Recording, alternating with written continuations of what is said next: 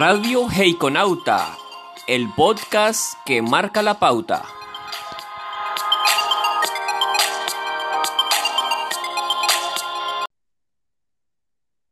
Hola, ¿qué tal amigos y seguidores de Radio Heikonauta?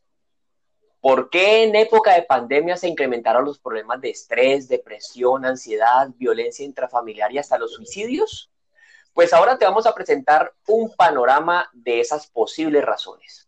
Hoy nos encontramos con María Alejandra, igualmente con nuestra periodista en la ciudad de Popayán, Yurani, quien tiene un invitado especial y quien les habla, Diego Fernando Arango.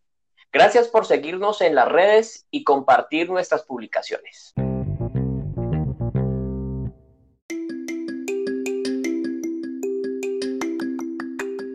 Hola Diego, ¿cómo estás? Hoy les hablaremos de nuestro patrocinador. Te cuento que hoy les hablaremos de nuestro patrocinador Heiko y para contarles un poco más, tenemos la participación de uno de sus colaboradores. Hola Albeiro, cuéntanos un poco más sobre Heiko. Hola María Alejandra, muy buenos días y un cordial saludo a todos los Heikoyentes.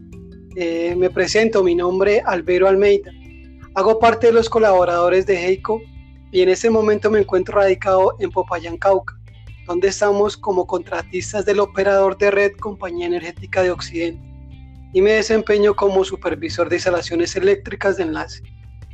Bueno, Heiko oyentes, les cuento que Heiko es una empresa reconocida en el sector eléctrico por su innovación, su competitividad eficiencia en la prestación de servicios de apoyo a la evaluación de la conformidad inspección de instalaciones eléctricas, ingeniería, consultoría, soluciones para la medición de energía eléctrica y entre otros servicios. También los invito a ingresar a su página web www.heico.com.co y conocer de sus unidades de servicio. Ah, y recuerden que con siempre se evoluciona. Muchísimas gracias, Albeiro. Y gracias a María Alejandra. Eh, y continuando con nuestro programa, hemos evidenciado que, como le decíamos inicialmente, que se han incrementado los asuntos de violencia intrafamiliar, el, el consumo de sustancias psicoactivas, la depresión, la ansiedad, todo esto como índices del gran estrés que se ha generado o se ha evidenciado con esta pandemia. El estrés, eh, para hablar de, en unos términos que habla un amigo mío, el doctor sin estrés, Danilo Barco, yo no soy médico, pero traigo a colación lo que él nos comenta.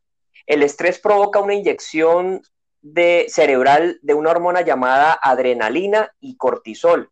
Estos dos, estas dos sustancias afectan temporalmente el sistema nervioso y ocasiona la aceleración del ritmo cardíaco y la respiración. En periodos cortos nos ayudan a estar alertas y a estar motivados, pero cuando ese estrés es continuo, el cuerpo comienza a sufrir un agotamiento y causa graves consecuencias en el sistema inmunitario, en el sistema cardíaco, se presentan problemas de sueño, problemas de diabetes, entre otros. El cortisol y la adrenalina actúan sobre las glándulas, glándulas adiposas en el cuerpo, causando algo que se llama la lipólisis, liberando en la sangre ácidos grasos y glicerol, lo que posteriormente se transforman en glucosa y van a dar al hígado. Cuando esto es crónico, desarrolla múltiples problemas de salud física y psicológica. ¿Será que nosotros estamos preparados para afrontar una situación de estrés o en este momento la pandemia, esta situación? Pues Diego, te cuento que según la revista Semana, el gobierno nacional reportó un incremento del 142% en reportes de violencia intrafamiliar, y de acuerdo con el Ministerio de Salud, la depresión, la ansiedad y la violencia encabezan el listado de los más consultados.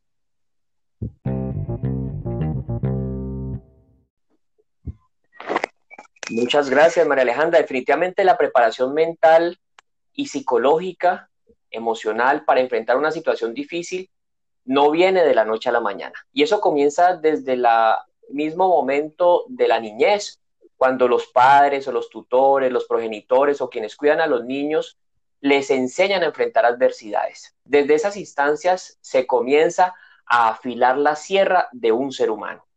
Total, Diego. Es más, si a los niños o a los adolescentes no se les permite enfrentar adversidades, pueden carecer más adelante de herramientas emocionales que les podrían dar una estabilidad por momentos difíciles. Pues la estabilidad emocional de un individuo siempre será mayor cuando la formación de su carácter le permita tener las capacidades o habilidades de resiliencia para afrontar cualquier pérdida o desafío que se le presente en su vida o que pueda ser una situación de crisis. Pero bueno, vayamos a la calle con nuestra periodista Yurani Calvache desde la ciudad de Popayán, quien nos tiene un invitado muy especial. Hola, ¿qué tal, Oyentes? Hoy nos encontramos con Albeiro Almedia, quien hace parte de nuestro equipo patrocinador. Queremos preguntarle sobre nuestro tema central. Albeiro, ¿cómo estás? Muy bien, Yurani, muchas gracias. ¿Qué piensas de la situación de salud mental que está presentando las personas a raíz de esta pandemia? Situación que nadie en el planeta la tenía presupuestada y mucho menos había preparación personal, ni médica, ni financiera, ni empresarial, y mucho menos en el gobierno. Bueno, Yurani, nuevamente un saludo muy cordial para todos los ecoyentes. Eh, considero que la economía, las empresas, los gobiernos las, instituciones médicas, las corrientes políticas, los equipos, las familias en general, están integradas por individuos con una formación cultural, una formación profesional, social, económica, emocional y espiritual, entre muchas otras. Y de eso que está almacenado en el interior de cada uno de nosotros como individuos, salen las herramientas con las que se enfrentan las crisis, independientemente de dónde se genere en esta oportunidad y muy desafortunadamente fue una pandemia. Pero también puede ser la pérdida de trabajo, la pérdida de un ser querido, la quiebra financiera, la falla en un proyecto, la ruptura amorosa o eventos similares. Cualquiera de estas situaciones nos lleva a enfrentar de manera proactiva o reactiva según cómo tengamos afiliada la sierra.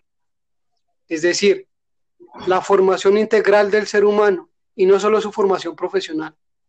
Con esto, queridos Heiko oyentes, quiero dar a entender que no porque tengamos dinero o una estabilidad laboral, querrá decir que estemos preparados para afrontar una pérdida familiar o resolver una crisis de pareja. No porque seamos los mejores estudiantes en la universidad, querrá decir que estemos capacitados para asumir el liderazgo de una empresa y sacar adelante un proyecto. No porque creamos en Dios, querrá decir que hayamos aprendido a creer en lo que dice y a permanecer en sus enseñanzas para practicarlas en nuestra vida diaria.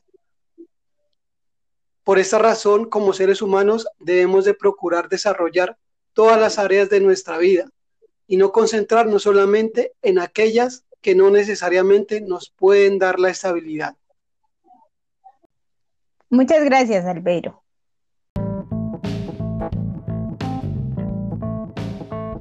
¿Sabías que el uso de tecnología aumentó un 77% durante la pandemia, que muchas familias aprovecharon para descubrir nuevas actividades para disfrutar juntos sin salir de casa.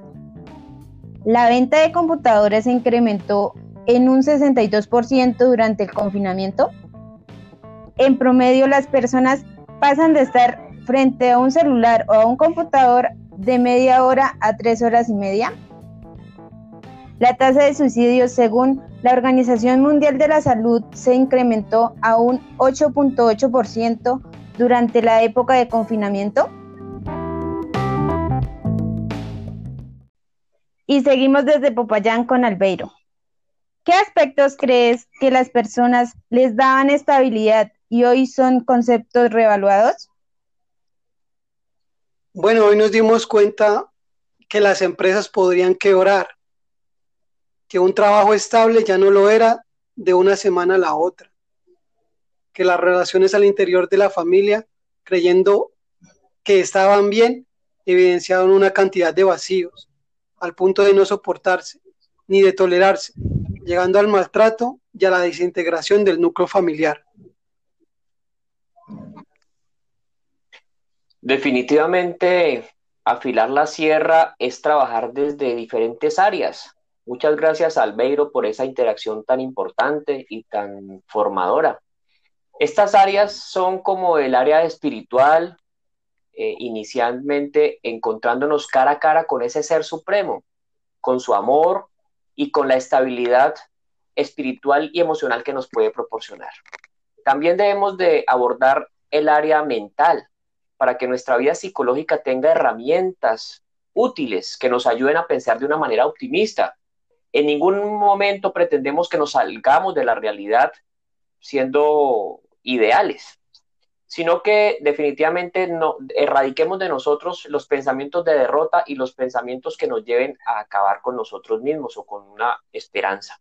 Una formación psicológica adecuada no nos permite que seamos controlados por las emociones, ya que éstas nos pueden llevar a cometer errores al reaccionar solamente basados en ellas y tomar determinación en nuestra vida de aclarar las prioridades en cada ser humano, en cada individuo, en cada familia, para que cuando tengamos que tomar decisiones sean decisiones conscientes en todos los aspectos de nuestra vida. También es necesario abordar otras áreas y prepararnos, afilar la sierra desde otros elementos, como lo son la formación financiera, la formación profesional, académica, la formación laboral, aún la formación empresarial y una que es muy importante, la física, para que podamos afrontar de mejor manera cualquier tipo de crisis que sobrevenga. Toda esta preparación y el afilar el, la sierra de esta manera nos lleva a tener mayores garantías de que aquellos que creen estar preparados y de pronto enfrentan una situación de estas y realmente se dan cuenta que no lo estaban. Ahora vamos con nuestro patrocinador.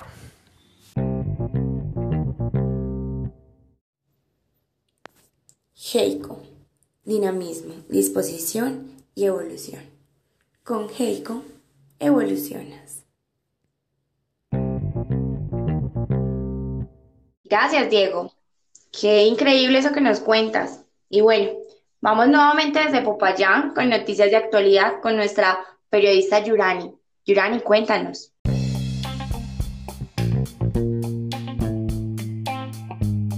Hola compañeros, para comentarles. Según la Organización Mundial de la Salud, el pico de contagios en América Latina aumentó más que en Europa en el mismo periodo de tiempo. La tasa de mortalidad se ha reducido de, de 5.1% en el municipio de pandemia a un 1.4% a septiembre del 2020. Qué buenos esos datos que nos das, Yurani. Pues les cuento que la resiliencia desarrolla habilidades que se forman a lo largo del tiempo y nos permiten sortear de manera asertiva todas estas crisis y, en definitiva, afilar la sierra. Pues esto es prepararnos en todas nuestras áreas. Y es solo una decisión personal que nos lleva a anticipar la adversidad y que la misma no acabe con nuestros sueños y proyecciones. Recordemos que somos seres globales. Interesante lo que nos cuentas, María Alejandra. De tal manera podríamos enfrentar las dificultades o siendo resistentes mental y emocionalmente, casi como parándonos frente a las situaciones difíciles con fortaleza y tal vez sin manifestar o exteriorizar la afectación que estas situaciones nos podrían hacer. Pero tarde que temprano esos golpes por, esa, por ese resistir, esas heridas causadas ante una crisis determinada nos llevarían a tal vez arrastrar por años ese dolor interno esa, esa crisis al interior y tendríamos un peso adicional que llevar por no haber afilado adecuadamente nuestra, nuestra sierra, sino por tratar de manejar todo con mucho más esfuerzo y con mucho desgaste, más que con inteligencia. Y finalmente, pues terminamos no siendo efectivos en la resolución de este tipo de, de crisis. Vamos ahorita con los consejos de la semana. Y bueno, Diego, qué importante eso es, eso que dijiste ahí. Te cuento que algo también muy importante que hemos venido abarcando durante toda esta charla es eh, la salud mental. Y pues les cuento que según la OMS, La salud mental es un estado de completo bienestar físico, mental y social, y no solamente la ausencia de afecciones o enfermedades, que popularmente se podría creer así. Eh, esto nos lleva a recopilar tres tips para fortalecer nuestra salud mental, así que anotemos. Primero, hagamos consciente nuestras emociones, qué estamos sintiendo y por qué. Segundo, expresemos lo que sentimos. Siempre será válido sentirnos tristes o abrumados en algunas ocasiones, pues lo importante es que expresemos lo que sentimos y liberemos nuestras cargas, sobre todo las mentales. Y en tercer lugar, saquemos para respirar, pues es importante que tengamos espacios de esparcimiento que permitan que nuestra mente descanse. Uno de estos, como le mencionamos anteriormente, es el ejercicio, ya que es una excelente opción.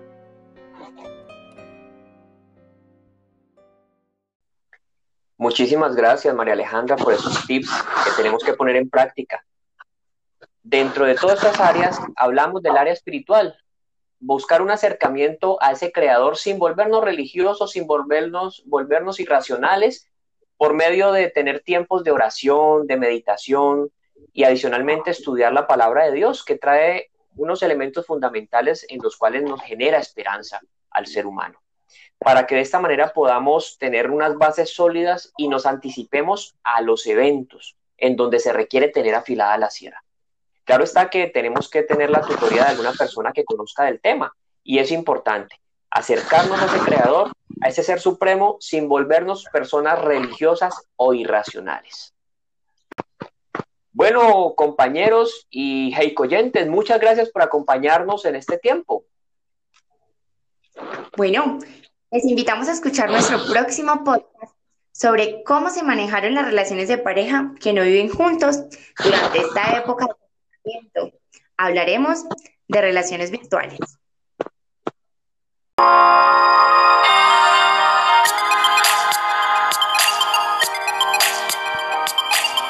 Radio Heikonauta, el podcast que marca la pauta.